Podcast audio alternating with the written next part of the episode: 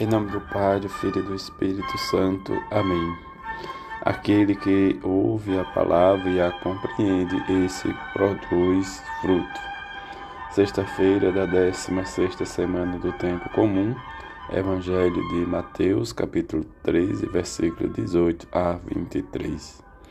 Naquele tempo disse Jesus aos seus discípulos: Ouvi a parábola do semeador. Todo aquele que ouve a palavra do reino e não a compreende, vem o maligno e rouba.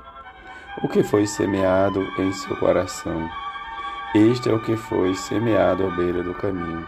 A semente que caiu em terreno pedregoso é aquele que ouve a palavra e logo a recebe com alegria, mas ele não tem raiz em si mesmo. É de momento quando chega o sofrimento ou a perseguição por causa da palavra, ele desiste logo. A semente que caiu no meio dos espinhos é aquele que ouve a palavra, mas as preocupações do mundo e a ilusão da riqueza sufocam a palavra e ele não dá fruto. A semente que caiu em boa terra é aquele que ouve a palavra e a compreende. Esse produz fruto, um dá cem, outro sessenta e outro trinta. Palavra da salvação, glória a vós, Senhor. Viver a experiência do semeador nos alegra porque precisamos entender o pensamento de Jesus.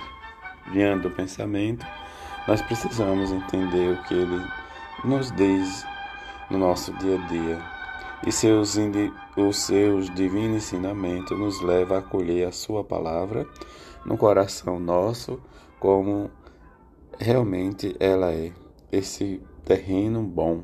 E diante do terreno bom, ele vai nos capacitando para a nossa produção de sua palavra. Nessa liturgia, nós compreendemos o que nos diz o salmista: Só tu, Senhor, tens palavras de vida eterna e diante das palavras do Senhor, que nos leva um sentimento de gratidão, de compreensão, de cumprir os mandamentos, como o próprio samista nos diz, os preceitos do Senhor são precisos, alegria ao coração, seus mandamentos são brilhantes para os olhos, é uma luz. Mas também compreender a grande missão de Moisés em levar a cada um a Moisés, a lei foi dada por meio de Moisés.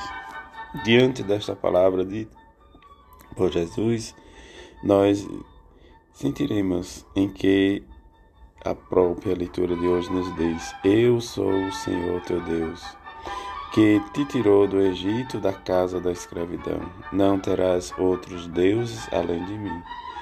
Diante desta palavra que o Senhor fala a Moisés, mas também ele nos dá os seus mandamentos: não matarás, não cometerás adultério, não furtará, não levantará falso testemunho contra teu próximo, não cobiçarás coisas ou a casa do teu próximo, não cobiçar a mulher do teu próximo, nem seu escravo, nem sua escrava. E assim santificar o sábado, honrar o pai e a mãe, para que vivas longos anos e a terra na terra dos que o Senhor teu Deus te dará. Não matarás. Diante desta circunstância dos mandamentos, Jesus nos ensina e explica a parábola do semeador. Nesta sequência em que escutamos esses dias o Evangelho de Jesus segundo Mateus, diante do nosso coração, diante da circunstância em que o próprio Jesus nos oferece a parábola explicada. Diante desta semente que cai à beira do caminho, como ele diz que aquele que, que ouve a palavra do reino e não compreende, vem o maligno e rouba. Esses são os da parábola, a semente do caminho. Depois vem a semente semeada no terreno pedregoso são aqueles que recebem a palavra com alegria, mas não têm raiz e é de momento. E logo chega o sofrimento, a perseguição, desiste logo, porque diante da firmeza não tem sustentação na sua vida. O caminho, a, a semente que caiu em espinhos, são aqueles das ilusões do mundo, das preocupações, das riquezas que sufocam e não dá fruto. Em que ele vai dizer que caiu em terra boa, vai produzir cem, porque compreende, leva para o seu coração. Em que diante da nossa insensibilidade ou da nossa incompreensão, possamos abrir o nosso coração para a escuta da palavra de Deus. Não sufocar esta palavra, mas enriquecê-la em nosso coração e nossa vida, para que entendamos sempre o que Jesus nos pede. Levemos as nossas preocupações, como o próprio Jesus nos diz, ao seu coração, depositemos, mas que possamos cumprir os seus mandamentos, seus preceitos, participando na vida, revelando o sentido dos quatro terrenos para nós. Nesta escuta atenta, no convívio, mas que é a palavra em parte da nossa vida, que sentimos e entendemos os pensamentos de Jesus na escuta de Sua palavra. Que a Virgem Maria e São José, seu esposo, nos leve cada vez mais a viver o Evangelho de seu Filho. Assim seja. Amém.